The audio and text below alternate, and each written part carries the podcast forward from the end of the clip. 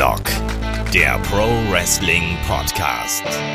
Ja, hallo und herzlich willkommen zu Headlock, dem Pro Wrestling Podcast, Ausgabe 538. Heute mit dem Rückblick auf WWE Backlash. Mein Name ist Olaf Bleich, ich bin euer Host. Bei mir da ist der Kai. Wunderschönen guten Tag, Kai. Hallo.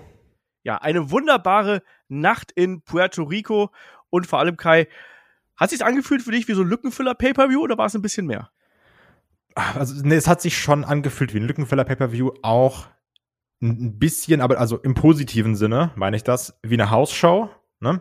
Weil die Crowd war sehr stark da, die hatte sehr viel Bock, die war auch teilweise anders da, als man erwartet hat. ähm, aber ich, ich, also ich mochte das, ich hatte eine gute Zeit.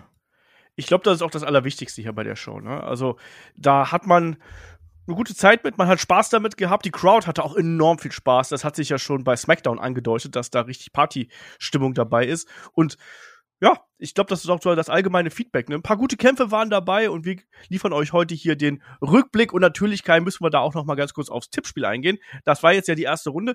Du bist einen Punkt vor mir. Halt die yes. Füße still. Es ist okay. Das ja, ist okay. Am Ende ich hab's dir gesagt. Ich mach dich komplett lang. Ein, ich habe ich hab mich meinen Staub fressen lassen. Du bist Kilometer hinter mir. Ein Punkt. Ja, ich habe mich natürlich noch ein paar Sachen unentschieden. Natürlich, wie immer, so, ah, ist das wirklich so? Ist dies wirklich so? Und ich habe mich dann tatsächlich bei Cody gegen Brock Lesnar noch umentscheiden lassen. So, ja, komm, nee, Brock Lesnar macht das. Cody geht noch auf seine, auf seine Leidenstour und Brock gewinnt das Ding. Ja, falsch gedacht. Naja, egal. Äh, aber ansonsten, also Tippspiel proppenvoll inzwischen. Also der Nuno hat mir geschrieben, wir, wir knacken langsam die 300 und dann ist auch Ende. Also wer noch rein will, jetzt so kurz danach, dann jetzt zuschlagen und dann auch Gas geben und dabei bleiben, weil die Plätze sind begehrt und äh, maximal 300 Leute können teilnehmen. Crazy, oder Kai? Also dass so viele Leute da mittlerweile mitmachen. Ja, das stimmt. Also ich glaube auch irgendwann wird man vielleicht mal äh, aufräumen müssen, wenn man sieht, okay, gewisse Accounts sind inaktiv für x Monate, dass man die dann rausschmeißt und Platz für neue Leute macht, weil ich doch nicht gedacht, dass wir mal an das Limit stoßen werden, dass das Ding zu voll wird. Ja, also wie gesagt, 300 Euro, äh, Leute, 300 Euro, 300 Leute mit dabei, das ist schon äh, verrückt. Und ja, äh, generell natürlich euer Support, dann nochmal ganz, ganz großes Dankeschön, natürlich auch bei Patreon und Steady, äh, wie viel da mittlerweile mit dabei sind. Ähm, und da unsere Podcast gerne hören. Das sind nämlich inzwischen auch weit über 300, muss man dazu sagen. Und äh, da sind wir enorm stolz drauf und haben auch dazu letzt wieder jede Menge ja, Content nachgeliefert für die Freunde der alten Catch-Kunst quasi hier. Match of the Week, Flair gegen Ricky Steamboat. Wir haben über Earthquake gesprochen, haben auch noch mal in Monday Night Watch sind wir nochmal zurück in den Monday Night War gegangen und wir haben auch ganz aktuell ein Interview wieder parat. Markus hat mit Lawrence Roman, dem BXW Shotgun Champion, gesprochen. Auch ein super interessanter Talk, wo es auch darum geht, Gimmickveränderungen und so weiter und so fort, Weiterentwicklung innerhalb des Wrestlings. Ähm, sehr, sehr spannender Talk, kann ich da nur empfehlen. Aber Kai, ich würde erstmal sagen, wir starten hier gleich durch mit der Review zu WWE Backlash. Mal so alle Kicktipp-Vorurteile weggelassen. Ähm, wir starten hier gleich in die Show, weil man muss sagen, San Juan, äh, eine gute Location, gute Stimmung in der Halle und du hast gerade schon angesprochen, äh, manchmal auch ein bisschen andere Stimmung. Das haben wir auch gleich im Opening Contest hier gemerkt. Da ging es nämlich um die WWE Raw Women's Championship. Bianca Belair trifft auf Io Sky und Kai, boy oh boy, die, die Crowd hatte mal Bock auf Io, oder? Ja, die Crowd hatte sehr, sehr viel Bock auf Io. ähm, was ich, hat mich super gewundert. Ich habe mich dann auch gewundert, dass es der Opener ist. Also, weil wir haben ja auch beide, glaube ich, mit dem äh, 3 gegen 3 Match gerechnet, mit der Bloodline, Kevin Owens, Samian Riddle. Aber dann hier eben Io, Shira, äh, Io Sky natürlich äh, gegen Bianca Belair als Opening Contest. Habe ich mir erst gedacht, mh, hm, ja, mal schauen. Aber nach zwei Minuten war dieses mh, hm, mal schauen direkt verflogen, weil die Crowd hatte so Bock auf Io das fand ich richtig gut. Ich war dann auch super drin in dem Match. Also, weil die haben ja auch wirklich Zeit bekommen. Ich weiß, ich muss jetzt gleich mal schauen, wie lange das Match wirklich genau ging. 18 Aber, Minuten. Guck mal, 18 Minuten. Also, wie ich sage, die haben gut Zeit bekommen. Und das war nicht langweilig. Da war schönes Hin und Her. Die Crowd hat das Match natürlich sehr stark mitgetragen. Aber ich fand es auch geil. Du hast auch gesehen, wie viel Bock das nach Io Sky macht, dass sie das bejubelt wird. Und was wir auch nicht vergessen dürfen, nicht nur die Io wurde bejubelt, sondern Bianca wurde auch dementsprechend sehr häufig ausgebuht. Was ich dann ein bisschen schade fand, dass sie damit wenig gearbeitet hat. Ich kann mir einfach vorstellen, dass sie gesagt haben, gut, das ist so ein One-Time-Only Raw After Mania-mäßiges Ding. Was soll sie das jetzt aufgreifen? Nächste Woche sind wir wieder irgendwo in, in, in, in Queens oder sowas und dann ist sie wieder Face, ne? irgendwo in Amerika. Trotzdem hätte ich mir so ein bisschen gewünscht, dass sie damit spielt, weil ich fand ja auch ihren, also ich persönlich fand ja auch ihren Heel-Charakter bei NXT deutlich angenehmer als den Face-Charakter im Main-Roster. Ich glaube, bei jeder anderen Hausshow zum Beispiel, glaube ich, hätte sie das gemacht. Ich glaube ich, glaub, auch. Da, da, hätten sie beide quasi so spontan drauf reagiert. Jetzt hast du aber das Problem, das ist ja quasi eine offizielle große Show. Du kannst da nicht spontan deinen Charakter switchen. Und wie du gesagt hast, nächste Woche bei Raw sind wir wieder ganz woanders, da sind die Publikumsreaktionen wieder so. Ähm, das geht so schnell und so spontan nicht, dann bringst du eine Inkonsistenz in den Charakter rein, den du eben nicht haben willst und auch, den du auch innerhalb der Geschichte nicht haben willst. Die Geschichte war ja auch eine andere. Ähm, aber was man auf jeden Fall sagen kann, die Leute haben äh, hier sehr, sehr viel Lust auf Io Sky gehabt und das ist ja auch, glaube ich, was, das könnte man tatsächlich auch mit rübertragen, auch in die äh, weiteren Shows, die jetzt noch kommen. Man hat ja diesen Konflikt mit Damage Control, den hat man ja schon zuletzt angedeutet, den haben wir jetzt hier gegen Matchende nochmal gehabt. Ähm, das sind, glaube ich, ganz wichtige Punkte, die wir hier aufgreifen müssen. Aber ansonsten, du hast es schon richtig angesprochen hier, ähm, schönes Hin und Her, ähm, vor allem auch sehr, sehr viel Konter-Wrestling, Kai. Also gerade auch die, äh, ja, Gegenaktionen, die hier immer wieder gebracht worden sind. Ähm, Io Sky konnte wirklich hier hervorragend ihre Technik und auch ihre, ja, ihre Agilität unterbringen. Ähm, das hat sich wieder angefühlt wie Io Sky von NXT in meinen Augen, während vorher das eher so ein bisschen runtergedampft gewesen ist, war das für mich, das habe ich mir auch hier in meinen Notizen diknotiert, das ist für mich ein Standout-Match für sie gewesen, oder? Ja, natürlich. Also man muss aber trotzdem halt sagen, das lebt auch sehr von der Crowd. Ich kann mir auch vorstellen, jetzt komplett schwarzmalerischer Kai, dann sind sie nächste Woche wieder irgendwo in Amerika, dann ist Io Sky wieder egal, ne? Dann ist es danach wieder irgendein Frauenmatch, auf das die Crowd mäßig reagiert. Also ich, ich glaube, hier kam halt sehr, sehr viel zusammen. Ich würde es mir wünschen, dass man davon profitieren kann, ne? dass man auch den Schwung so ein bisschen mitnimmt. Kann mir aber auch sehr gut vorstellen, dass das ganz schnell wieder verpufft und egal war und dass es hier wirklich an der Party-Crowd lag, die Bock hatte auf dieses Match. Ähm, nichtsdestotrotz fand ich, Io sah hier super groß aus. Die haben der viel Offense gegeben, auch gute Nearfalls teilweise, wie du schon sagst, schöne Konter gute Aktion, wo die Crowd auch wirklich immer mitgegangen ist, gerade diese Springboard-Aktion, die sie auch häufiger gezeigt hat, mit dem Dropkick zum Beispiel. Das mochte ich. Und dann aber auch immer wieder die Power von der Bianca Belair. Da hatten wir diesen einen ganz, ganz fiesen Spot, wo es den äh, Military Press gab, der danach auch noch einhändig war, wo dann Io Sky auf dem Gesicht landet. Die hätte auch fieser auf dem Nacken landen können. Ich glaube, das sah dann auch der, im ersten Moment schlimmer aus, als es war.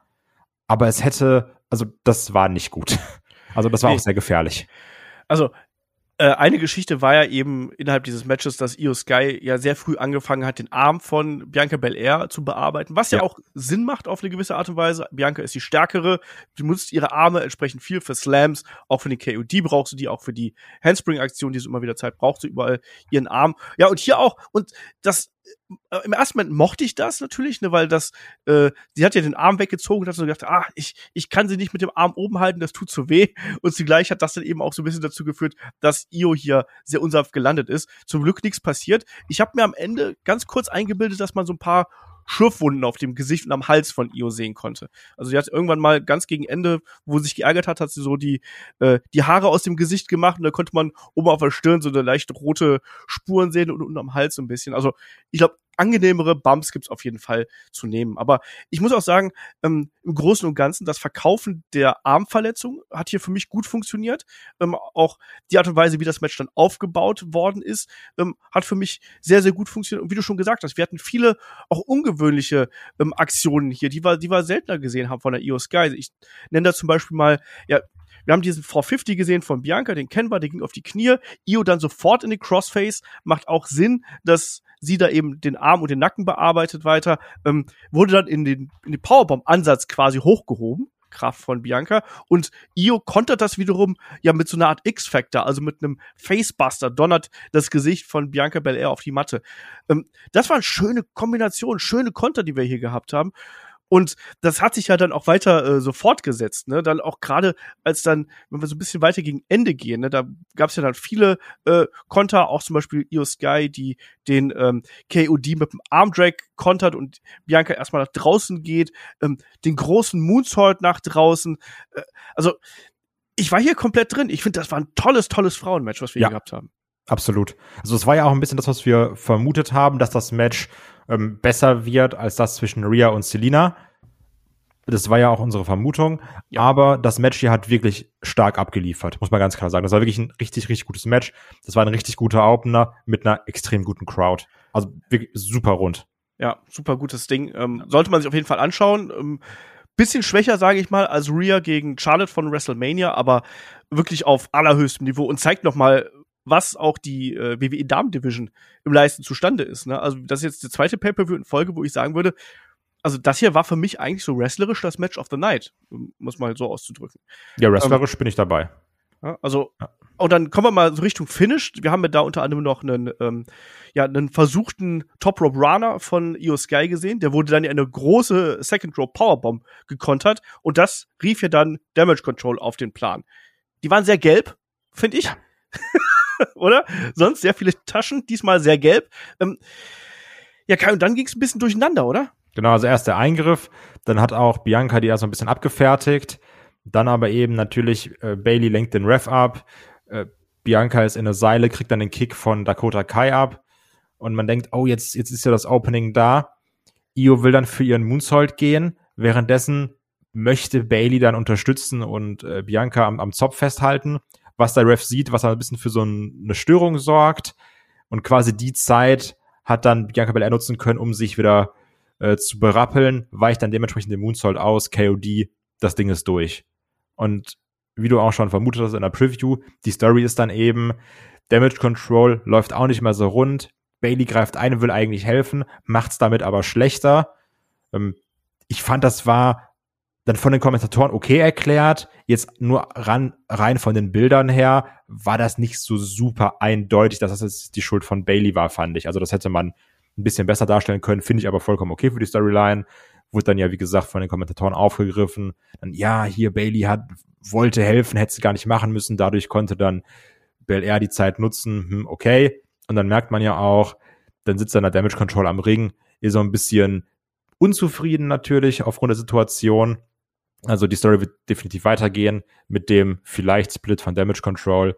Bel Air verteidigt das Ding rund. Ja, oder vielleicht geht auch erstmal Io Sky aus der Gruppierung raus und Bailey und Dakota bleiben zusammen. Die scheinen sich ja noch ein bisschen einiger zu sein. Mal gucken, mal gucken, wo das hinführt. Bailey sieht natürlich weiterhin denkbar doof aus, aber sie kann diese Rolle auch ganz gut darstellen, finde ich. Also das macht sie doch ganz, ganz gut.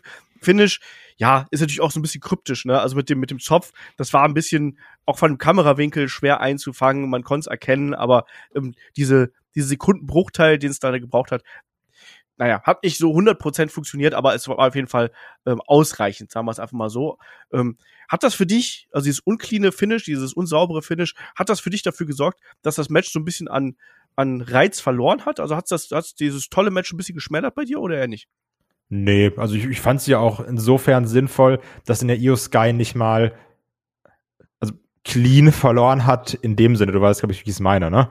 Ja. Also sie hat ja verloren, weil ein Eingriff zu ihren Gunsten fehlgeschlagen ist. Ja. Und das lässt sie dann ja gar nicht so schlecht aussehen, meiner Meinung nach. Also ist eigentlich ja besser, als wenn sie jetzt komplett clean vom KOD abgef äh, abgefertigt worden wäre. Ja. Sehe ich ganz ähnlich. Und ich sage es nochmal, tolles Match. Tolles Match. Also, was mich wirklich nochmal also ich habe ja schon vorher gesagt, das kann was richtig Großes werden. Und ich hatte eher so ein bisschen die Befürchtung, dass die nur so zehn Minuten bekommen und dass Io Sky wieder so ein bisschen zurückgehalten wird. Aber die haben wirklich Zeit bekommen und tolles Ding. Äh, absolute Standout-Performance im Main-Roster von Io Sky an der Stelle. Und bin gespannt, wie es weitergeht und ob man wirklich bei WWE, ob da die die Oberen wirklich da drauf setzen. Also sprich, schaut vielleicht, ich, ich, ich glaube, ich kann mir nicht vorstellen, dass Vince McMahon irgendwas in Io Sky sieht, außer irgendeine Japanerin. Ähm, ich glaube aber, dass Triple H was in ihr sieht. Und ich bin gespannt, ob quasi Vince McMahon einfach sagt, ah, mir egal, mach, mach mal Hunter mit den Frauen. Und dann hoffe ich, dass das einfach so weiterläuft, weil solche Matches will ich gern häufiger sehen. Fand ich ganz toll. Richtig gut. Ja, war echt gut. So, da gerate ich wieder in Schwärmen. Ja, wir bekommen danach eine äh, Backstage Promo. Ähm, Bad Bunny und Rey Mysterio mit sehr viel Spanisch. Mein Spanisch ist seit der Oberstufe ein bisschen eingerostet, deswegen ähm, ich habe verstanden, dass er, dass er noch einen Freund mitgebracht hat. Und dann kam Savio Vega rein, der hier, äh, also Ray hat gesagt, er äh, hat noch einen Freund dabei und äh, der hat ein Geschenk mitgebracht. Und das ist Savio Vega, der Bad Bunny hier einen mit einer puerto-ricanischen Flagge bezierten, ja, Kendo-Stick schenkt. Ach, ich musste heute sehr viel an Shaggy denken, als äh, ja, musste ich auch denken. Also, also ich habe auch gedacht, das ist doch was für ein Shaggy. Ja, genau. Wir wissen, ähm, neben Peter Avalon, Savio Vega äh, natürlich der äh, Lieblings-Superstar von äh, dem lieben Shaggy. Und wir haben ja auch schon eine Episode in den Helden aus der zweiten Reihe über Savio Vega gemacht. Also schön, ihn da auch nochmal wiederzusehen. Ich glaube, du hast gar nicht so den, den Bezug zu Savio Vega, oder? Nee. okay. Demnächst nochmal. Äh, wenn wir irgendwann mal in On a Pole den King of the Ring äh, 95 bekommen sollten, dann bekommst du einen Bezug zu Savio Vega. Für mich die Fusion aus einem puerto-ricanischen Stone Cold und Jonathan Couchman. Okay. Als ich es gesehen habe. Okay, lassen wir mal so stehen und kommen zum nächsten Match. Das nächste Match ist ein Singles-Match und dort treffen Seth Rollins und Omis aufeinander. Wir haben es ja schon gesagt, äh, die Crowd megamäßig dabei, da wird mitgesungen, da wird jede Aktion mit deren Kommentar unterlegt und natürlich wird da auch kräftig der Song von Seth Rollins mitgesungen. Das fand aber äh, der gute Omis gar nicht so geil und hat den erstmal zu Beginn den ähm, armen Rollins hier, der sich noch in ja, dem Klang der Massen hier äh, gesuhlt hat, kickt den erstmal um. Fand ich super witzig. Wie ging's dir da? Ich habe dann in den Tritt gesagt mir gedacht, oh nein, Rollins verliert, bitte nicht. ich hatte ja noch kurz die Hoffnung, dass du dann auch auf, auf Aumes tippst, aber du bist ja deinen Tipps nicht treu geblieben, weil du keine Ehre hast, kann man ja ganz offen sagen. Ähm, nee, aber ich habe dann wirklich gedacht, oh nein, jetzt gehen sie eben diesen Weg, dann Rollins ist angeschlagen, dann verliert er ja nicht wirklich. Ne? Und es war ja auch am Anfang so, dass Ormes sehr, sehr viel Offense zeigen konnte, gerade halt durch seine Power, durch seine Kraft. Rollins immer wieder Konteraktion. Dann gab es dann natürlich auch, wo ich mir gedacht habe, wie, wie, wie kannst du es wagen, seinen Move zu klauen? Die äh, Snake Eyes Big Boot Kombination Stimmt, ja. von Ormes, wo ich dann direkt an uns Taker denken musste. Ähm, auch hier wieder, also es war ja schon verhältnismäßig ein langes Ormus-Match, könnte man sagen, mit über zehn Minuten. Das Problem ist natürlich, klar, durch seine Größe, der ist ja auch dann ein Monster, ne? Der bammt halt sehr wenig. Dadurch sieht dann viel Offense so ein bisschen blöd aus. Es gibt dann immer Tritte und Sprünge gegen den und dann wankt er so hin und her, drei Schritte zurück. Aber der ist halt sehr selten auf dem Boden oder auf den Knien, ne? Das haben sie dann natürlich gegen Ende des Matches mehr gemacht, als dann auch Rollins so ein bisschen mehr Offense reinkriegen konnte. Zum Beispiel äh, mit der einen Aktion, die ich ganz witzig fand, wo er dann den Pedigree ansetzt und Ormis ihn dann kniend einfach nach hinten über, überschmeißt. Das war schon nicht verkehrt. Auch hier natürlich, ja, ein Ormis hat sich verbessert, ne? Da war halt vorher auch relativ wenig da, aus dem man schöpfen konnte, muss man ganz klar sagen.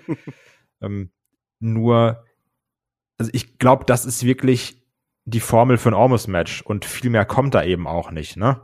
Das ist halt ähnlich, also ist besser als ein Great Kali damals, aber auch der hat ja seine Formel. Und ja. viel mehr wird da jetzt auch nicht bei rumkommen. Also er wird jetzt wenig Wrestling-Wrestling-Matches zeigen, sondern es wird immer das, der Große, der seine Aktion durchbringt mit viel Power, dann eben sein Gegner, der mal kontert und dann hier und da mal was durchbringt und am Ende dann höchstwahrscheinlich vielleicht bitte gewinnt. Aber ich, also ich glaube, viel mehr können wir uns von einem Ormis nicht erwarten. Und das ist jetzt, also das ist einfach wertfrei dahingesagt, sondern, ne? Ja, ich glaube auch, das war das beste Omos-Match, was wir bis jetzt gesehen haben, um mal so das positiv äh, auszudrücken. Ähm, Seth Rollins hat ihn sehr, sehr gut aussehen lassen. Also schon Absolut. in den ersten Minuten, wenn äh, Omis da gegen ihn rennt und er flippt da einmal um die eigene Achse, der gute Seth Rollins. Also du hast schon gemerkt, dass der hat hier sich alle Mühe gegeben, um die Aktionen von Omis, ähm, selbst wenn da nicht so viel Wucht hinter gewesen ist, die gut aussehen zu lassen. Und da waren auch so ein paar unsaubere Dinger dazwischen. Ne? Also auch dieses, diese eine Aktion, wo ähm, Seth Rollins mit der Springboard-Aktion kommt und Omis, also war das ein Schlag oder war einfach nur die Hand dahin gehalten? Ich weiß es nicht. Äh, also ja, Omis ist limitiert, ganz klar. Ne? Aber in so einem Match, finde ich, hat es für mich ganz ordentlich funktioniert. Zehn Minuten hätten zwei Minuten kürzer sein können oder so, aber ich fand es okay. Es hat mir jetzt nicht äh, die Zornesfalten auf die Stirn getrieben oder sonst irgendwas, sondern das war innerhalb dieses Matches und auch mit dem Ausgang, den wir hier gehabt haben, fand ich den in Ordnung. Ähm, natürlich haben wir am Ende diese großen Finisher-Overkill eigentlich auch gehabt, ne? wo wir ja. dann ähm, ja den äh, äh, zwei Stomps gesehen haben, beziehungsweise auch ein Stomp, der komplett abgeblockt worden ist, was ich übrigens einen coolen Effekt fand. Ja, das war nicht schlecht. Das fand ich, fand, hatte, also hat man auch so noch nicht gesehen, ne? Ja, fand ich eine gute ja. Idee, die man hier gebracht hat, auch die, die Kraft quasi von Omus nochmal darzustellen. Ja, dann gab's eben diese zwei Stomps. Ähm, und ähm, ja, äh, auch den Eingriff von MVP, der ja auch gar nichts gebracht hat. Dann hatte habe ich auch nicht verstanden. irgendwie den Stock. Es, haben die da versucht darzustellen, dass der erste Stomp auf den Stock geht? Oder das war für mich in ersten Weil sie ahnen, also Moment oder, oder sollte er eingreifen und dann kam aber der Stomp und dann konnte er doch nicht den Stock benutzen. Ich habe es auch nicht ganz verstanden, wenn ich ehrlich bin. Ja, naja, egal, ein bisschen merkwürdig. Und dann ja dieser äh, Top Rope Stomp, den wir dann da gehabt haben. Warum nicht? Also, gesagt, ich konnte damit gut leben. Das war jetzt kein herausragendes Match oder so, aber für so ein Undercard-Ding nach einem wirklich tollen Opener ist das doch vollkommen okay. Warum anderen Matches quasi hier die Bühne stehlen? Mach, mach daraus vielleicht statt 10 Minuten 8 Minuten und alle sind zufrieden. So war es ein bisschen zu lang für meinen Geschmack. Aber wie du schon gesagt hast, ich, glaub, ich glaube auch, dass wir nicht viel mehr mit Omis machen können, als das jetzt hier passiert ist. Also, egal ob jetzt ein AJ Styles, ein Seth Rollins oder ich weiß nicht, wer noch aus dem WWE-Roster ist. Ich glaube nicht, dass die viel mehr aus dem rausholen. Das sind ja auch schon mit die besten Worker, die ich gut aussehen lassen können, ne? ja, eben. Also gerade halt mit, mit Rollins und mit Styles. Also ich glaube, viel mehr kommt er eben auch nicht. Der hat- da jetzt seine, seine Monsterrolle gefunden. Ich brauche den auch nicht in höheren Card-Regionen, wenn ich jetzt ehrlich bin. Ne? So, vielleicht wird er irgendwann mal ein Mid-Card-Belt gewinnen, könnte ich mir sogar vorstellen. Also nicht jetzt oder sowas und auch bitte dann nicht von, von Gunther oder so, aber irgendwann auf kurz oder lang. Der Typ ist natürlich so eine Attraction, dann packst du auch in Hausshows rein, dann sagen die, guck mal, der ist 14 Meter groß, krass. Ne? Dann finisht er da vielleicht zwei Jobber ab und dann ist alles okay. Für sowas hast du den dann dabei. Und mehr sehe ich in dem auch ehrlich gesagt nicht. Nö. Aber du kannst ihn doch immer wieder mal als Gefahr, kannst den da ruhig auch Ja. mal reinschmeißen. Ähm, wie gesagt, es wäre schlimmer gewesen, wenn Seth Rollins hier verloren hätte. Eben. Zum Thema, ich habe ja keine Ehre. Ähm, der André hat mich ja auf äh, Discord ermahnt, dass ich genau wegen solchen Tipps verliere ich Ja, das habe ich auch gelesen. ja, das hat mir dann schwer zu knabbern gegeben und daraufhin habe ich es dann wieder geändert. Okay. Nee, dann, ich hab, das war ja auch so ein Wackelkandidatentipp von mir, ne, wo ich dann äh, gesagt habe, so im Hinblick auf das, das, äh, die Verteilung des neuen Champion Bells, willst du es stark darstellen? Hätte für mich auch Sinn gemacht, aber eigentlich macht es natürlich mehr Sinn, Seth Rollins hier noch stärker darzustellen. Deswegen hat für mich gepasst. Match hat mir nicht wehgetan, war in Ordnung innerhalb der Limitierungen eines Omes. Ähm, ja, weiter geht's. Es gab erstmal noch mal kurze, kurze Einblendung hier von den Geschehnissen der Pressekonferenz mit Damien Priest und Bad Bunny. Ich muss immer noch ein bisschen lachen. Weißt du warum? Warum? Also dieser Moment, wenn dann ja Damien Priest Bad Bunny schubst und Bad Bunny einfach aus dem Bild fliegt. Ich glaube, das war auch nicht geplant, dass der umfällt, oder? Das habe ich mir auch gedacht. ich, ich glaube, dass der ein bisschen, also ich glaube, Damien Priest hat sehr stark geschubst und ich glaube, Bad Bunny hat in dem Augenblick nicht damit gerechnet, dass er so viel Kraft da reinlegt. Und naja, und dann halt auch diese, also nicht böse gemeint, aber dann auch dieser, dieser, dieser, dieser, dieser Feiglingsohrfeige, die er da Diese gelandet ist. Streichler-Ohrfeige da. Ja, aber das ist doch auch so, das ist doch auch so super hinterhältig, so, hey, nee, nee, wir machen's morgen und dann haust du ihm halt noch eine rein. Das ist halt auch nichts das, was ein Publikumsliebling eigentlich macht, oder? Doch. Okay. Hast du gesehen, wurde gejubelt. Fand Die Reaktion gibt ihm recht. Super. Ja, ja, ja. Ist ja wie bei dir, ne?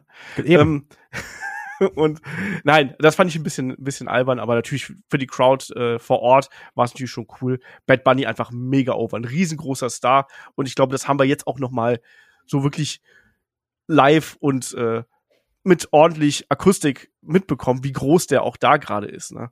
Ich glaube, man unterschätzt das ein bisschen, weil also ich es ist nicht meine Musik, ist nicht mein Künstler oder so. Ich kannte ihn ja auch vor seinen Auftritten bei WWE nicht, aber ähm, ist schon einfach ein Star. Kann Müssen wir gleich nochmal drüber reden beim Street Fight am besten. ja, genau. Machen wir weiter. Ähm, es ist der Kampf um die WWE United States Championship. Es ist ein Triple Threat Match zwischen dem amtierenden Champion Austin Theory, Bobby Lashley und Bronson Reed. Und Kai, du hast ja schon im äh, Vorfeld angesprochen, du hoffst, dass das hier nicht so ein ja, verkapptes One-on-One wird, sondern alle drei möglichst viel gemeinsam in den Ring miteinander agieren. Das haben wir hier bekommen, wie ich finde. Aber es war ein bisschen kurz, oder? Ja, also ich habe jetzt auch gerade, also ich, ne, wenn, wenn man dann macht man nebenbei Notizen oder sowas und dann achtest du jetzt ja auch nicht genauso auf die Zeit. Ich habe mir zwar schon gedacht, ja, das war jetzt irgendwie kurz, aber dass das Ding jetzt nicht mal sieben Minuten ging, hätte ich jetzt nicht gedacht. Das war schon wirklich sehr, sehr kurz.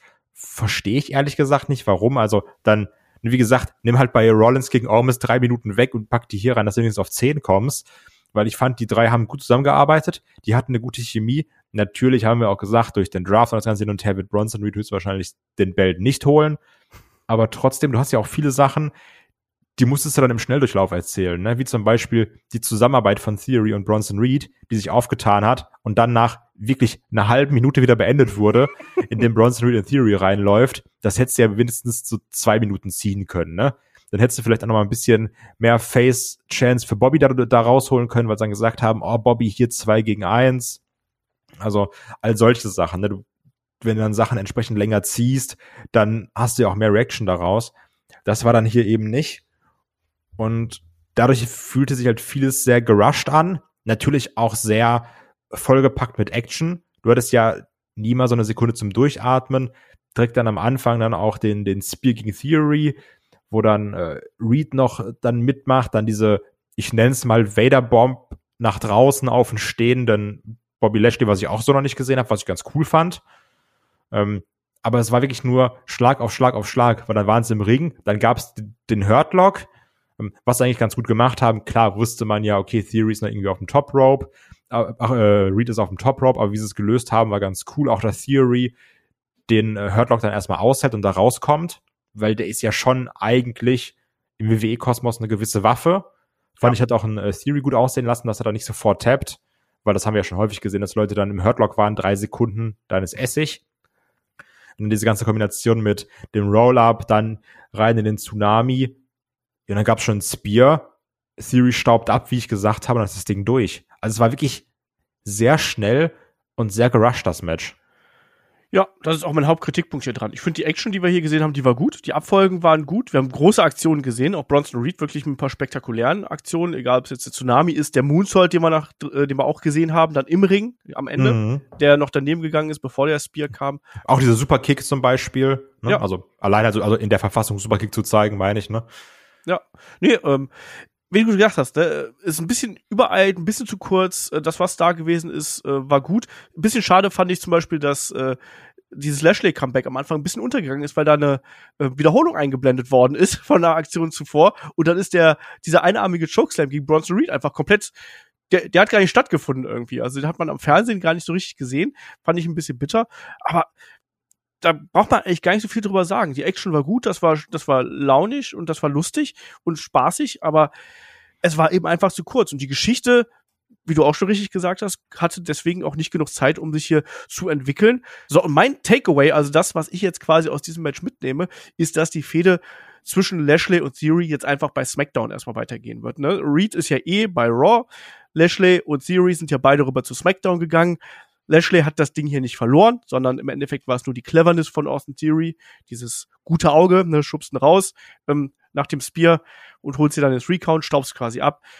Das ist eigentlich so das, was ich jetzt hier mitnehme. Ansonsten gutes Match, spaßiges Match, viel zu kurz, schade, hätte ich gern mehr von gesehen. Ja, geht mir auch so. Also hätte ich auch gern mehr von gesehen. Weiß nicht, warum sie so kurz gehalten haben, aber okay ist halt so. Ja, wir gehen danach wieder eine längere Pause. Ähm, DraftKings-Werbung mit äh, Big E und Lashley. Wie fandest du die eigentlich, wo die beiden da so Ergebnisse tippen quasi? Ja, fand ich langweilig. Ich fand viel besser die Werbung äh, zu dieser neuen Schwarzenegger-Serie mit äh, den Brawling Brutes. die fand, also die fand ich wirklich witzig. Dann mit, mit äh, Butch und, und äh, Rich Holland. Die fand ich, die fand ich wirklich unterhaltsam. Was, du warst die ganze Zeit weg und das Einzige, was du über äh, Omos rausgefunden hast, ist, dass er groß ist? Ja. Nice. So war das. so war das, genau. Night of Champions Hype, Rhea Ripley Hype und damit sind wir auch beim nächsten Match. Es geht um die WWE SmackDown Women's Championship. Rhea Ripley trifft auf Selina Vega. Rhea Ripley hier ja als eiskalter Heel unterwegs und Kai Selina Vega, absolute Hometown-Hero hier mit der mit der kanadischen, mit der puerto-ricanischen Flagge auf ihrem Outfit. War die nicht ja, falsch rum? Ich glaube, die war falsch rum, ja. Ah, okay, gut. Weil ich habe jetzt gesagt so, hä, das muss doch andersrum sein, aber ja, egal. Ja, ähm, das auf jeden Fall, aber äh, ich glaube, das war sehr emotional auch alles für sie, was da gerade stattgefunden hat. Die Kommentatoren sind ein bisschen darauf eingegangen. Ja, genau, natürlich. Also du hast ja auch gesehen, dass er wirklich auch da geflennt hat. Ist schön, gönnt man ihr, ne? Weil sie jetzt ja auch sehr viel Auf und Abs hatte von der Partnerin mit Andrade, was ja eigentlich auch gut war bei NXT, hin zu diesem super langweiligen Main Roster Run, Run von einem Andrade, dann war sie weg, dann war sie wieder da, dann Queen Selina, was auch keinen gejuckt hat, jetzt so ein bisschen ihre Rolle gefunden beim Legado beziehungsweise in der Latino World Order. Ich hoffe ja wirklich sehr, dass man daraus mehr macht, jetzt auch aus dem Ding. Ähm, bin ich mal gespannt, aber ja, schöner Moment für sie, ne? steht komplett außer Frage. Ja, Familie auch da. Sie hat jetzt ja auch ihrem verstorbenen Vater gewick, äh, gewidmet, das Match. Also, ja, super emotional. Ähm, Malachi Black nicht mit am Ring, überraschend. Ähm, aber das war schon echt ein cooler Moment. Und das freut mich auch für sie. Ähm, ich stelle mir das wirklich immer sehr schwierig vor, wenn du wirklich da quasi ähm, deine private Persönlichkeit so da bist und äh, dann auf einen Schlag wieder umschalten musst quasi und dann jetzt wieder in diese Rolle reinfinden musst. Das Match an sich war weder besonders lang noch besonders überraschend, sondern Kai, es war eigentlich genau das, was wir uns erwartet haben, oder? Ja, ganz genau. Also es war auch wirklich nicht so besonders. Es war, wenn man es jetzt ein bisschen böse formulieren könnte, war es ein länger gezogener Squash, ne?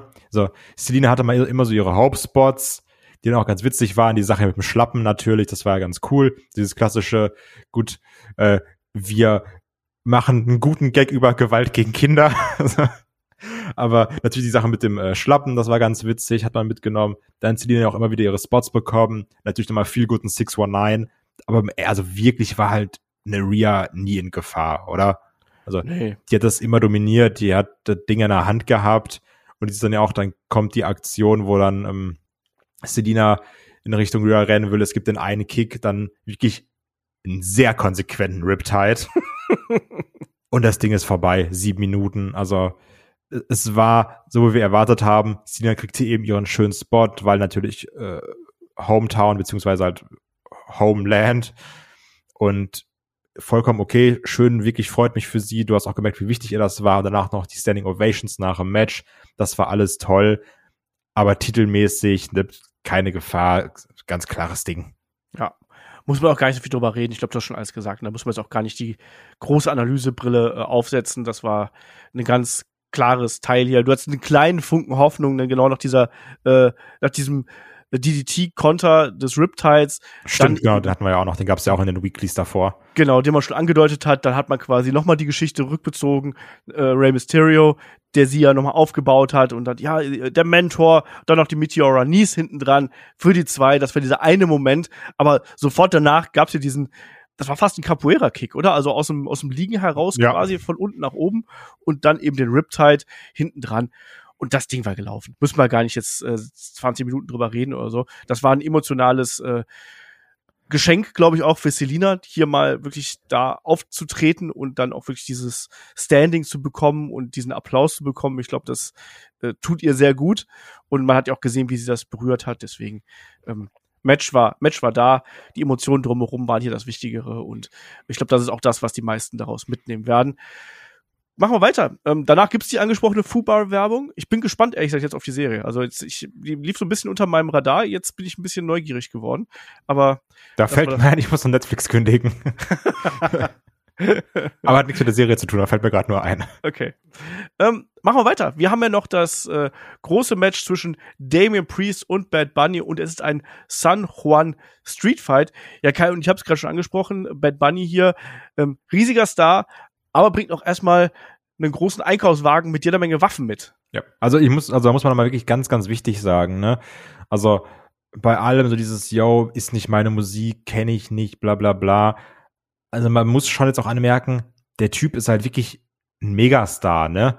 Der Headlight irgendwie zweimal Coachella, der hat irgendwie 140 Millionen Instagram-Follower. Du siehst, alle Leute singen sein Theme mit, wenn der da rauskommt. Die kennen alle den Text. So, der kriegt einen Pop jenseits von Gut und Böse. Und das war ja auch schon bei, bei Raw so, wo ich da war. Das war bei Mania so, wo ich da war. So, ey, der Typ ist halt riesig, ne? Und da kann auch irgendein, keine Ahnung, so ein Boomer Hermann dann drunter kommentieren, so, wer Fragezeichen oder so. Dann sagen, ah, witzig weil ich höre sonst nur Helene Fischer, weil die ist nämlich groß. Aber also ich, also mir war es halt auch nie bewusst, aber das ist halt wirklich schon ein richtiger Megastar und das merkt man dann erstmal, weil das halt so in unserem Kosmos nicht stattfindet, ne? Aber da ist halt schon ein riesiger Typ. Ja. Also jetzt nicht von der Körpergröße, aber vom, vom Star-Appeal, der dann da auftritt. Und ich glaube, das ist auch wirklich ein krasser Deal, den die WWE da hat und eine sehr, sehr krasse Zusammenarbeit, weil so jemand bringt halt wirklich Augen aufs Produkt. Ne? Vielleicht ja. auch von Leuten, die da sonst das nicht haben. Weil natürlich, also, es ist ja heutzutage einfach so mit Social Media und so einem Kram, TikTok, Insta und so ein Bums. So, das geht dann rum und dann sagt er hier, ich bin da, dann wird da wieder irgendein witziges Video rausgeschnitten. Dann sehen das, keine Ahnung, 300 Millionen Leute und dann ist Attacke. Also das ist schon heftig, wie groß der ist. Mir war das halt nie so bewusst. Ja, deswegen gut, dass wir es nochmal hier unterstrichen haben. Also ähm, den Deal, den kann man gar nicht ähm, hoch genug einordnen, auch für WWE. Und er ist ja auch bereit, im Ring hier ordentlich was zu nehmen und ordentlich was auszuteilen. Also ist ja auch keiner, der ja jetzt offensichtlich sagt, nee, ich möchte hier vorsichtig zu Werke gehen, sondern ganz im Gegenteil. Wir haben hier gesehen, das ging ja relativ schnell auch ordentlich rund. Was mich ein bisschen noch stört, um gleich so ein bisschen in die Analyse einzusteigen, ich finde, er wirkt halt eben noch bei allem Einsatz und Herz, was er auch wirklich da an den Tag legt, ne, weil der muss die großen Aktionen nicht äh, zeigen oder sonst einfach so kassieren. Ähm, er wirkt für mich ab und zu noch ein bisschen unsauber und ein bisschen hektisch. Also ja, da sind noch viele kleine Bewegungen mit dabei, wo du merkst, okay, auch hier, es ist sein erstes Einzelmatch, ne? Ähm, ja. Darf man nicht vergessen. Normalerweise ist genau das sowas, was einem Trainer dann aus dem, aus dem Körper äh, prügeln quasi mit der Zeit. Also mach nicht so viele kleine Schritte und ähm, mach die Aktion groß. Das ist so ein bisschen was, was mir abgeht. Und das ist was, was mir gerade die erste Hälfte des Matches so ein bisschen madig gemacht hat, weil da war ein bisschen mehr Wrestling und da hatte ich ein bisschen Probleme mit dem Kampf. Wie ging's dir da? Also ich fand generell die erste Hälfte war relativ zäh jetzt auch bei dem Match, ne? Weil am Anfang habe ich mir gedacht, weil du sagst ja auch, klar, Bad Bunny steckt viel ein, hat er ja auch. Jetzt zum Beispiel auch dieser Sit-Down-Choke-Slam von Damian Priest, den er da zeigt. Am Anfang habe ich mir die ganze Zeit gedacht, gab es irgendwie so ein Deal, dass es heißt, das Match findet statt, aber Bad Bunny steckt keine, keine Ahnung, keine Object-Schläge ein oder sowas. Weil es war ja immer so, Kendo-Stick von Damian Priest, jo, wird zerbrochen. Stuhl von Damian Priest wird rausgeschmissen. Bis es dann halt irgendwann wirklich gab, okay, gib ihm drauf auf dem Rücken zimmern.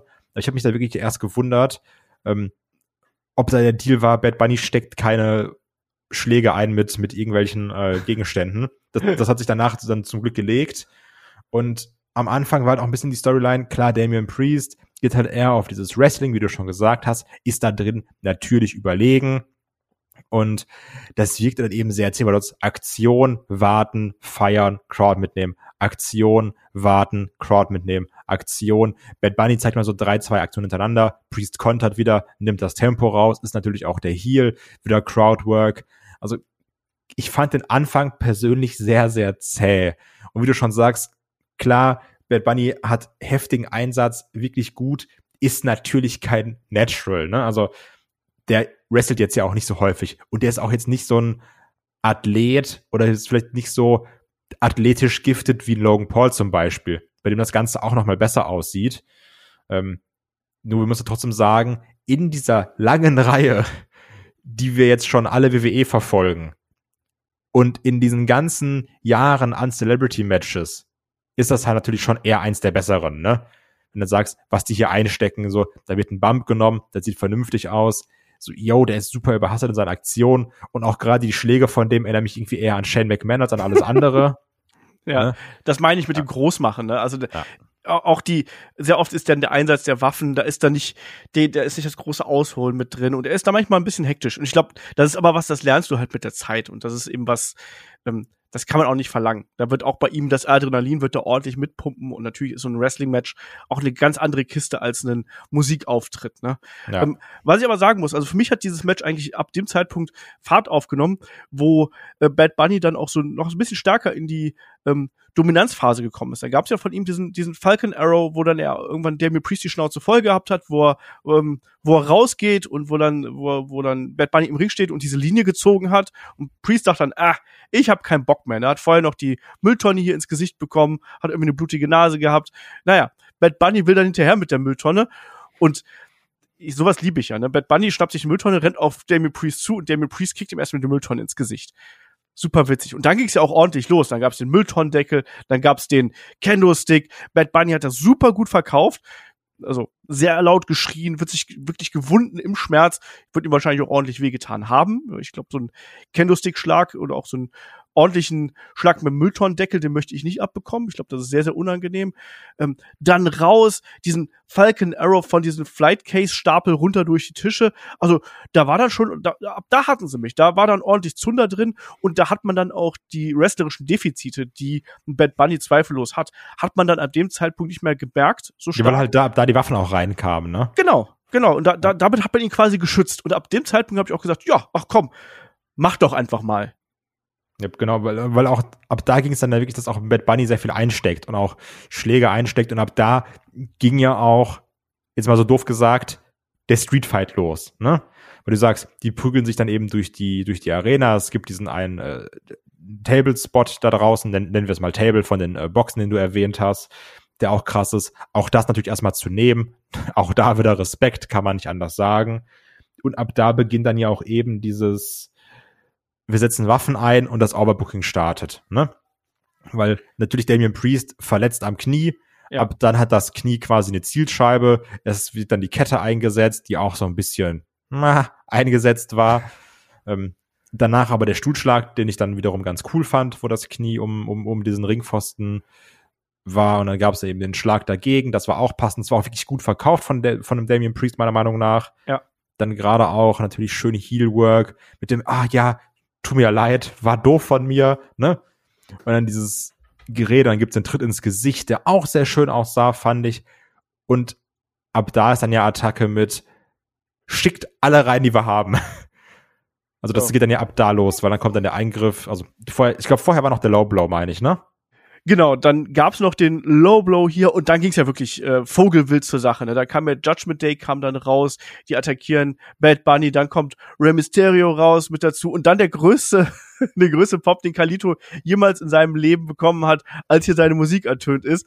Das fand ich schon einen sehr witzigen Twist, den hier noch mit reinzuwerfen. Ja, ich habe ja auch sehr gefreut, dass Kalito da war. Also ich habe ja auch damals bei dem äh, Corona Rumble, der dann noch im, im Thunderdome war, Gott hab ihn selig, äh, wo er rausgekommen ist, habe ich gedacht, ach, wäre doch cool, wenn Kelito mal so ein bisschen mehr auftritt. Ich hoffe, dass er jetzt noch mal wenigstens so irgendwie noch ein paar Matches hat, weil Kalito ist ein witziger Typ, die Leute haben Bock auf den, der hatte ja auch immer ein gewisses Charisma, wäre ganz cool.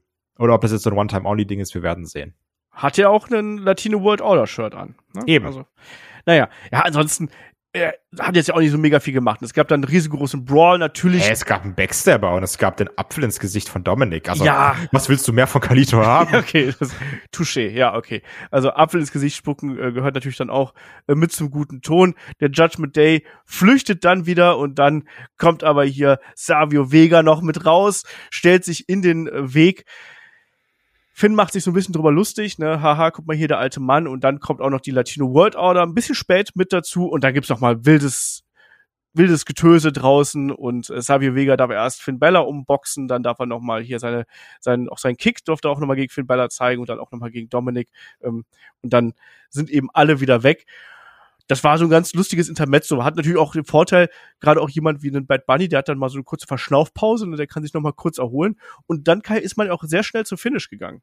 Ja, genau. Also dann gab's ja, muss man auch da sagen, einen relativ schlechten Figure vor von ja. äh, Bad Bunny, der aber trotzdem wirklich gut verkauft wurde von Damien Priest. Gerade dieses, ah, ich tap fast, ich tap fast. Ähm, das, das mochte ich dann wiederum. Und dann bist du eigentlich direkt schon in der finishing Sequenz, gibt es Sliced Bread, auch nur für einen Two-Count. Und dann dahinter den Bunny Destroyer, den Canadian Destroyer von Bad Bunny. Darf natürlich nicht fehlen in so einem Match. Und das war dann auch der Three-Count. Ding ist durch. Bad Bunny hat gewonnen. Wie zu erwarten. Ja. Slice Bread ein bisschen unsauber, ne? Ja. hat, sich, hat sich ein bisschen den Kopf angestoßen, glaube ich, aber egal. Canadian Destroyer. Und dann zum Ende dann auch hier die große Party mit der Latino World Order, mit Carlito noch mit dabei und mit Savio Vega noch mit dabei. Das haben sie mitgenommen. Und sind wir ehrlich, das ist auch genau das, wenn du in einem Land äh, wie Puerto Rico bist, nimmst du das mit, nimmst den Pop mit, du gibst den Leuten eine Erinnerung, sagst hier, das ist geschehen, äh, würdigst damit auch noch mal so ein bisschen die Vergangenheit mit deiner eigenen Vergangenheit. Ich fand das schön. Ich fand, das war ein, ein runder Abschluss. Und klar kann man jetzt sagen, was, Damien Priest hat hier verloren, ne, der Wrestler gegen den Popstar. Ja, ist halt immer so. Ich bin ganz ehrlich, ich, ja, ich verstehe auch nicht, wie man sich darüber aufregt. Ne? So, ja, natürlich, der Judgment Day könnte besser platziert werden. Okay, verstehe ich. Das ist eigentlich ein Team, was es von vielen Teams, die gar nicht mehr so vernünftig sind in der WWE, verdient hat auch Tag Team Champs zu werden. Ne? Aber das ist ja, also, das ist alles so ausgeklammert. Also, weil so, ne, dieses Puerto Rico Backlash, das ist halt so ein One-Night-Only-Ding. Da kann dann auch Damien Priest gegen Bad Bunny verlieren, das ist komplett egal. Bad Bunny wird jetzt nicht jede Woche da sein und sagen, ah, du hast gegen mich verloren, du kannst ja gar nichts, sondern das ist in Anführungsstrichen in zwei Wochen wieder egal. Und das ist hier alles für den Moment, das ist vollkommen okay, das passt, das ist rund. Ähm, und auch, jetzt, ich bin jetzt natürlich, wie man vielleicht weiß, kein Latino. Deswegen bin ich da jetzt nicht so mega im Thema. Aber das hat sich von der Crowd-Reaction her schon angefühlt wie das eigentlich verdiente Main Event der Show. Ja, das stimmt. Äh, hätte mit Sicherheit auch die Show gut abschließen können, gerade auch mit dem mit der großen Party dann am Ende. Ne? Also ja. das Hätte gepasst, hätte gepasst, war es dann aber nicht, sondern war echt so ein Feel-Good-Moment in der Mitte der Show. Und dann ging es ja auch noch weiter mit äh, zwei weiteren Kämpfen, die wir noch auf der Card haben. Ähm, Night of Champions Werbung nochmal, Bloodline Story Rückblick nochmal. Ähm, aber dann gab es nämlich auch die Bloodline, die Usos und Solo Sikoa treffen auf Sami Zayn, Kevin Owens und Matt Riddle. Und letztere, also Sami Zayn, Kevin Owens und Matt Riddle, waren ja fast so ein bisschen Nebensache, oder? Innerhalb des Matches, weil eigentlich war das Spannende hier, neben der durchaus guten Action, die wir gehabt haben, aber das war vor allem die Beziehung zwischen den Usos und Solo Sikoa, weil das war ja schon von Beginn an, gab es ja da so ein bisschen Querelen, dass die sich nicht so ganz grün gewesen sind, ähm, die äh, ja eine, eine Solo Sikoa, der sich auch immer wieder mal selber eingewechselt hat und äh, nach dem Motto, ja, nee, also wenn ihr das jetzt hier nicht gebacken kriegt, dann mache ich das halt eben selber. Ähm, der immer so ein bisschen genervt reingeblickt hat, wenn die Usos nicht so richtig zu Pötte gekommen sind. Ähm, also diese, diese Charakterkonstellation innerhalb der Bloodline fand ich sehr, sehr spannend und deutlich spannender als das, was auf der Babyface-Seite passiert ist. Ja, weil die waren halt auch nur Mittel zum Zweck, ne? Ja. Also die waren eben die Gegner, an denen sich dann die Bloodline abarbeiten konnte und ihre eigenen Probleme zutage befördern. Weil das hast du ja auch gesehen, also wie du schon sagst. Das war ja auch so ein bisschen unsere Vermutung in der Preview schon, dass es höchstwahrscheinlich darum geht, Solo Sikoa wird dann versuchen, das Ding hier zu carryen, was er auch gemacht hat. Die Usos natürlich sehr, hier guck mal, wir sind die Bloodline und dann Move zeigen, dann Pose, Move zeigen, dann Pose. Und Solo, der sich dacht, denkt, jetzt mach mal hinne da, jetzt lass mal hier den Sieg holen, ne? Sich selber eintaggen, was dann auch irgendwann dem J Uso gar nicht mehr gefällt. Also es ist halt, wie du sagst, Kevin Owens, Sami Zayn, Matt Riddle hier wirklich eher Nebensache. Trotzdem lässt sich das natürlich Kevin Owens nicht nehmen, hier diesen komplett dummen Treppenspot nochmal zu nehmen, wo er sich auf die Treppe schmeißen lässt. Warum Rücklings, auch immer. Ja. Ja, also auch da alles Gute von uns an der Stelle. ähm, aber ja, wie du sagst, eben, das Interessante war dann natürlich gerade auch die Konstellation zwischen äh, Solo und Jay, weil Jay war ja auch immer der, und das heißt, ja, da kommt irgendwann der, der Knacks rein, der wird irgendwann abkapseln von einer, von einer Bloodline. Und die hatten ja auch diese Situation, wo dann Jay da ist, dann text sich Solo ein und Jay findet gar nicht so witzig, text sich dann wieder selbst ein.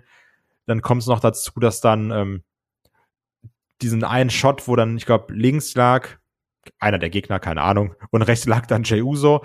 In der Mitte steht dann Solo Sikoa und du denkst, wen von beiden greift da jetzt an? Da haben mhm. sie sehr schön mitgespielt. Da haben sie auch die Zeit genommen, so diese zehn Sekunden das wirken zu lassen. Und dann hattest du ja diese ganze Finishing-Sequenz, jeder springt rein, Medriddle mit dem Knie, der Stunner, die Superkicks. Äh, Solo räumt dann auf, haut dann noch einen um und dann denkt, er wird von hinten angegriffen, packt ihn am Hals, wird den Spike zeigen, merkt dann aber, es ist Jay Uso, lässt aber wiederum nicht sofort los. Mhm. Und dann auch da wieder sehr gute Mimik, auch von einem Jay, meiner Meinung nach. Ähm, Solo macht das auch wirklich gut. Das ist sehr interessant, weil natürlich lässt er ihn dann los, aber es ist auch nicht, dass dieses, ah, sorry, war ein Versehen, sondern eher so, ja, jetzt machen wir da mal mit dem Match hier weiter, ne? Also mir gefällt das sehr gut, dieses Hin und Her in der Bloodline. Ja. Ähm, bin ich komplett bei dir. Und wie gesagt, wenn du mich jetzt fragen würdest, was haben Sami Zayn ähm, und Kevin Owens und Matt Riddle so gemacht. Ich kann mich so an ein paar Spots erinnern. Ja, so ein also, Helluva Kick war mal dabei, ne?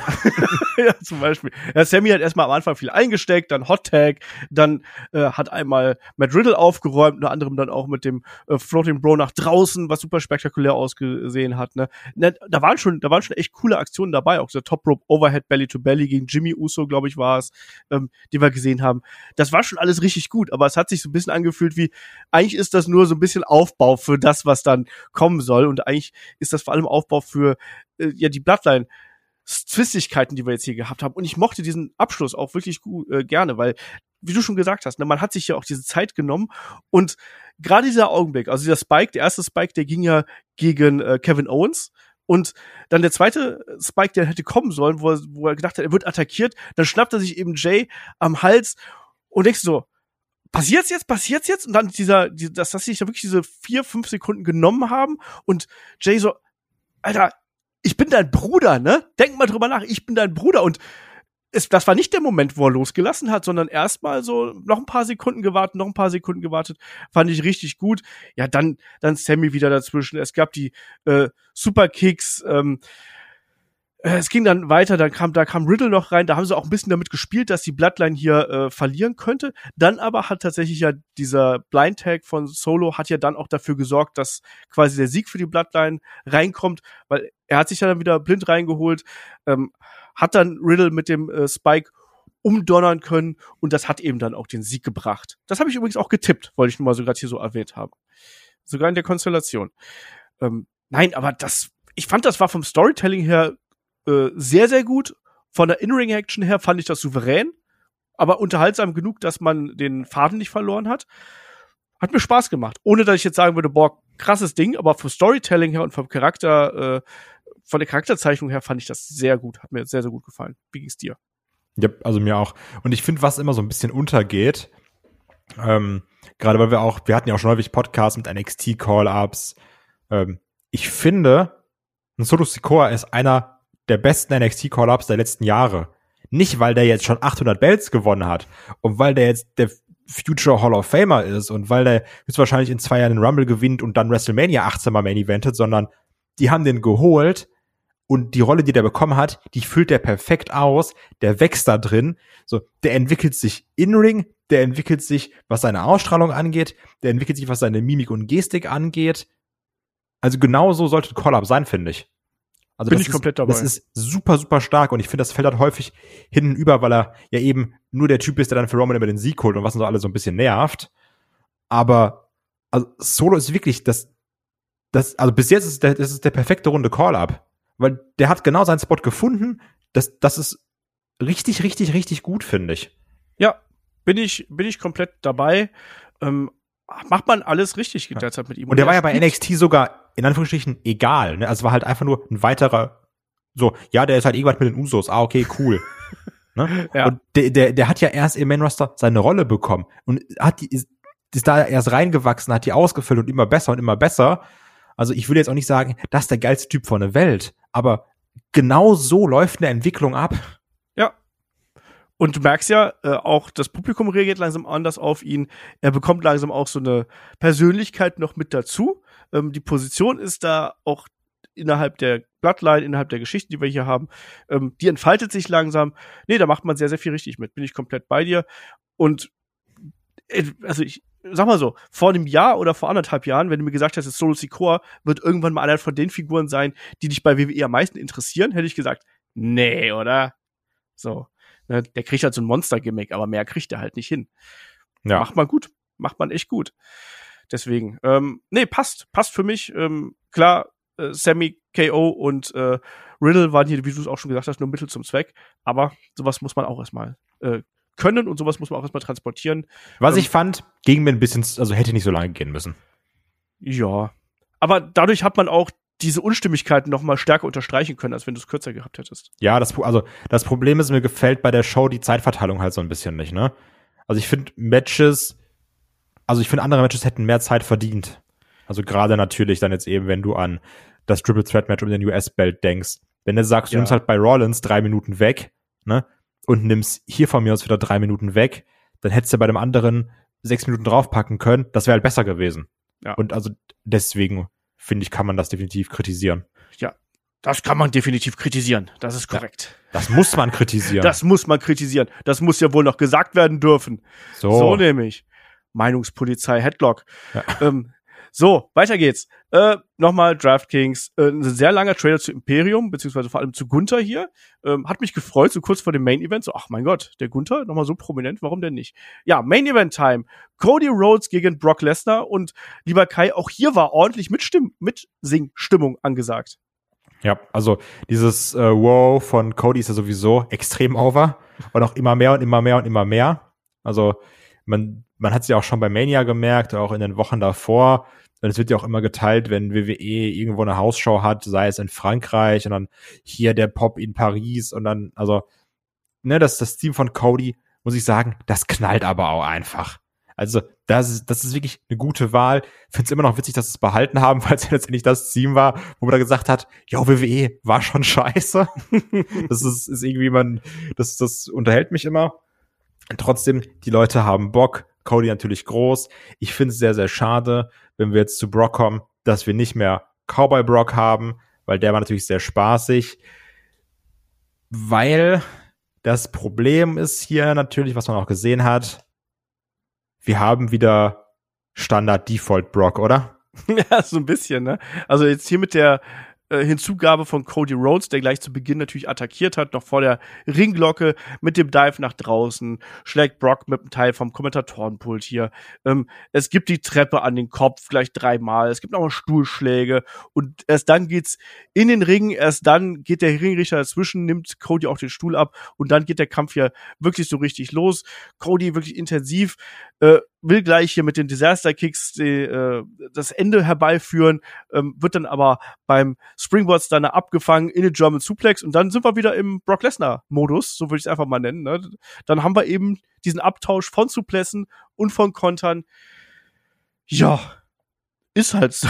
Ich kann es nicht anders sagen. Also ja. meine Notizen lesen sich halt dann immer German, German Kicks, German Snap, Suplex, Snap, Suplex, German. So, das ist dann meine, meine Notizen, die ich mir dann hier mache. Ja. Bearhack, noch ein Suplex. Ne? Das ist es halt. Also ich muss, ich muss sagen, ich finde übrigens diesen Snap Suplex von Brock Lesnar super geil, weil der sehr, sehr, sehr schnell ist. Ähm, das mag ich so vom Aussehen her, aber ja, ist halt wirklich der Standard Brock, ne? Dann irgendwann ja. hast du dann das äh, Turnbuckle exposed, da geht dann Brock Lesnar rein, fängt direkt an zu suppen, was ich geil fand, ähm, weil er auch noch im Laufe der Woche diese Meldung die Runde gemacht hat, ja, Wrestler, Wrestlerinnen sind dazu angehalten, wenn sie bluten, so wie, wie heißt es, JC oder? JC, JC Jane. JC Jane. Ja, die hatte ja auch so geblutet bei NXT, dass man das dann irgendwie nicht posten sollte, weil, keine Ahnung, ist halt so, ne? Und dann haben wir hier dann trotzdem wirklich Brock mit der kompletten Crimson Mask. Das sah geil aus. Der Ring rot, Blut an Codys Klamotten, Blut an Codys Bauch. Das ist natürlich ein geiler Look, ne? So Brock Lesnar ist sowieso gefährlich. Brock Lesnar, wenn er blutet, doppelt so gefährlich, finde ich vom, vom Aussehen her. Ähm, das mag ich dann. Und dann ging es ja auch nur noch rein in die großen Aktionen. Zwei Crossroads in Folge, natürlich nur ein Two-Count. Ein F5, natürlich nur ein Two-Count dann rein in Kimura und dann gab es so eine Art Roll-up, also äh, Cody streckt sich so ein bisschen rüber, Schultern sind auf dem Boden, eins, zwei, drei, Cody hat gewonnen. Ja, ich fand das Ende super billig. Tut mir leid, das haben wir, das hat sich so angefühlt wie wie äh, Lashley gegen gegen Brock Lesnar nur umgekehrt, weißt du, wo Brock Lesnar im im Hurtlock gewesen ist, fast aufgibt und dann halt eben durchrollt. Ich fand das hier super cheap und das hat sich so angefühlt wie ja, wir wollen nicht, dass Brock gewinnt, aber, aber er soll noch nicht klar verlieren. Deswegen machen wir hier so ein Ding, wo Cody eigentlich quasi mit dem Rücken zur Wand steht und aus so einer Verzweiflungsaktion äh, heraus quasi den Sieg holt. Hat mir gar nicht gefallen. Und der, ich fand den, den, Matchverlauf, wie du richtig gesagt hast, ne, der war halt so äh, relativ standardmäßig. Ich fand das Match durchaus intensiv. Das, ich, man hat gesehen, dass die beiden eigentlich auch eine ganz gute Chemie zueinander haben hätte ich gerne mehr von gesehen. Das Ende fand ich halt billig. Ich kann es nicht anders sagen. Das ist das, das, das Adjektiv, was mir dazu am meisten einfällt, ähm, weil das so ich weiß nicht, was mir das sagen soll in dem Sinne. Ne? Also ist Brock Lesnar in dem Moment zu sehr konzentriert auf den Kimura, dass er vergisst, dass er die Schultern vom Boden heben soll. Andererseits ist er ein super erfahrener Ringer. Das heißt, die nehmen eigentlich nie die Schultern auf den Boden. Weiß ich nicht. Für mich ist das so der, der easy way out, den man hier gewählt hat. Weiß ich gar nicht. Wie geht's dir denn? Ja, ich fand's auch relativ billig, ne? Also ähm, deswegen hatte ich auch das gesagt mit dem Street Fight von Bad Bunny und Damien Priest. So, das hätte, hat sich irgendwie mehr nach Main Event angefühlt. Klar, du hast halt hier die zwei großen Namen mit Cody gegen Brock, ne? Das sind halt die Attractions, die mitgekommen sind. Ähm, nur das Ende fühlt sich wirklich an wie, ja, entweder ist das Ding jetzt durch, Cody hat gewonnen, macht irgendwas anderes, wird auf einmal der neue World Heavyweight Champion, kann auch sein, oder die Fehde geht einfach weiter. Also, ne? Ja also klar, natürlich ist es jetzt auch der Cliffhanger, der uns jetzt dazu bewegt, wieder einzuschalten. Also, man, ich muss jetzt wissen, wie die Fehler weitergeht. Muss ich aber halt nicht, ne? Weil ich sage, ja, halt entweder so oder so. Ist mir jetzt auch nicht so wichtig, nee. das sofort zu wissen, ne?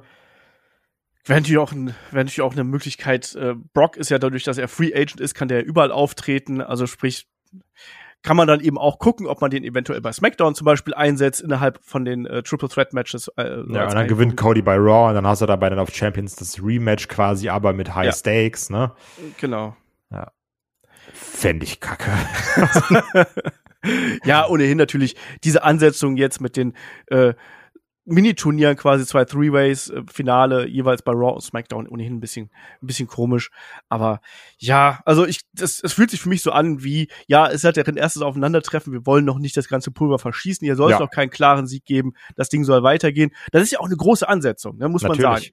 Und die Fehde ist ja auch, da ist ja schon ordentlich Zund dahinter. Und ich habe mir gedacht, dass das so ein, so ein, so ein äh, billiges Ende gibt. Ich habe gedacht, also mein, Pick zu erklären, weshalb ich Brock genommen habe. Ich habe gedacht, ähm, Brock kickt Cody in die Nüsse und verpasst in der Nacht den F5 und dann sagt Cody danach, ey, kannst du auch mit fairen Mitteln gewinnen oder sowas. Ne? Also so in der Richtung habe ich mir das gedacht. Jetzt war es anders. Fand ich ein bisschen enttäuschend, weil den Kampf dahin, bis dahin fand ich eigentlich relativ unterhaltsam, aber es schreit eben alles danach, dass die Geschichte hier eben weitergeht. So, Kai, damit sind wir dann schon am Ende hier unserer äh, Review zu äh, Backlash angekommen. Wie gehst du jetzt aus der Show hier raus? Ähm, Und mit wie viel Bananen vor allem auch? Ja. Also ich fand, die hat stark angefangen, ne? also gerade mit dem Opener. Die hatte aber auch so gewisse, äh, also Längen wäre zu krass, weil ich fand jetzt Längen nicht, weil jedes Match hatte irgendwas. Ne? Jetzt Rollins gegen Almas hatte meine Hoffnung, dass Rollins nicht verliert. Das, das hat durch das Match gepeitscht. Das Triple Threat war echt spaßig. Rhea gegen Selina war zwar als Match komplett egal, aber ich freue mich immer, wenn Wrestler oder Wrestlerin so einen schönen Moment kriegen, denke ich mir so, ach, das ist doch, ne, dafür ist er auch da. Dann Bad Bunny gegen Priest war wirklich ein ansehnliches Celebrity-Match mit ganz viel Run-Ins, Overbooking, so wie wir es auch erwartet haben. Ne? Die Bloodline-Story wurde gut weitererzählt und Cody gegen Brock lebt halt eben davon, dass da Cody gegen Brock kämpft. Ne? Das war wenn wir uns die letzten Jahre angucken, auf jeden Fall wieder eins der langweiligeren Brock-Matches, ähnlich auch wie das gegen Omis. Also das gegen Omis war noch langweiliger, finde ich, als das hier. Ähm, also am Anfang dachte ich so, oh, das wird richtig, richtig, richtig gut. Und dann habe ich mir irgendwann gedacht, ja, das wird von richtig, richtig, richtig gut zu, ja, macht schon Spaß, ist gut, bin gut unterhalten. Ähm, deswegen würde ich hier geben eine fünfeinhalb. Ja, kann ich absolut nachvollziehen. Ich finde, das war auch eine, eine Show mit einer guten Länge. Also ja. Im Sinne von, das war nicht zu lang. Die Zeitverteilung bin ich bei dir. Bei dem einen Match hat man ein paar Minuten mehr, beim anderen ein bisschen weniger.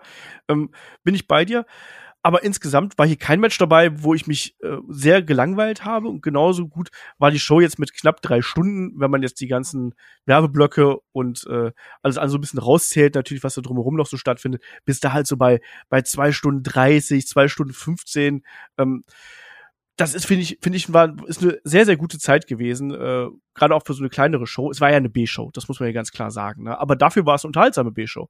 Hier war äh, vieles dabei, was wirklich Spaß gemacht hat. Begonnen mit Bianca Belair gegen Io Sky, bis hin zu selbst dieses kurze Match zwischen äh, den, den Big Man hier mit Austin Theory, Bobby Lashley und Braun Street hat mir super viel Spaß gemacht. Ähm, Damien Priest gegen Bad Bunny ganz viel Chaos, mochte ich gern. Wir haben Storytelling gehabt in der Bloodline und dann eben der Main Event, der sich groß angefühlt hat zu Beginn, wo ich gedacht habe, ach guck mal, jetzt geht man einen anderen Weg und dann doch wieder in das alte Muster verfallen ist. Deswegen fällt der für mich so ein bisschen ab. Mir fällt, deswegen fällt der, der Event auch für mich hinten raus so ein bisschen runter.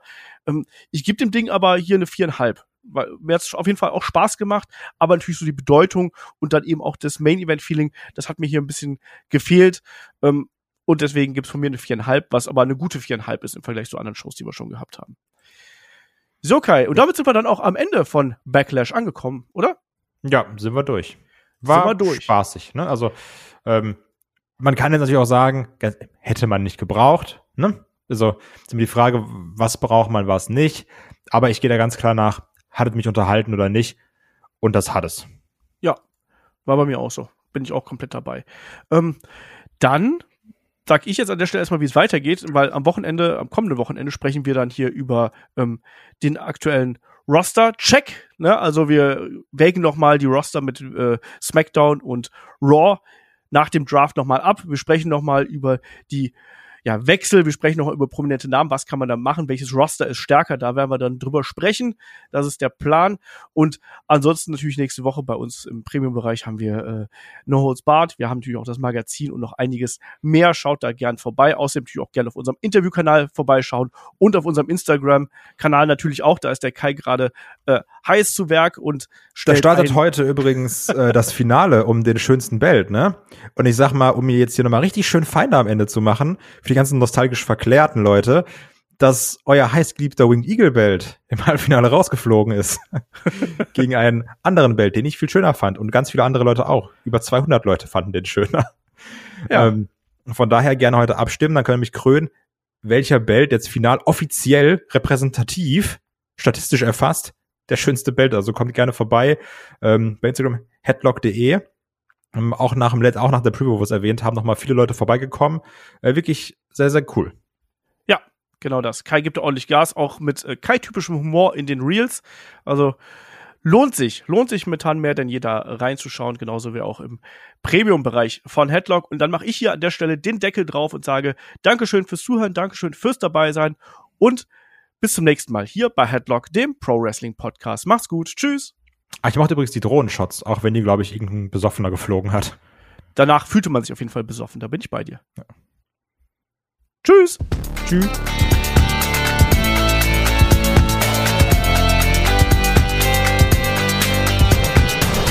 Headlock, der Pro Wrestling Podcast.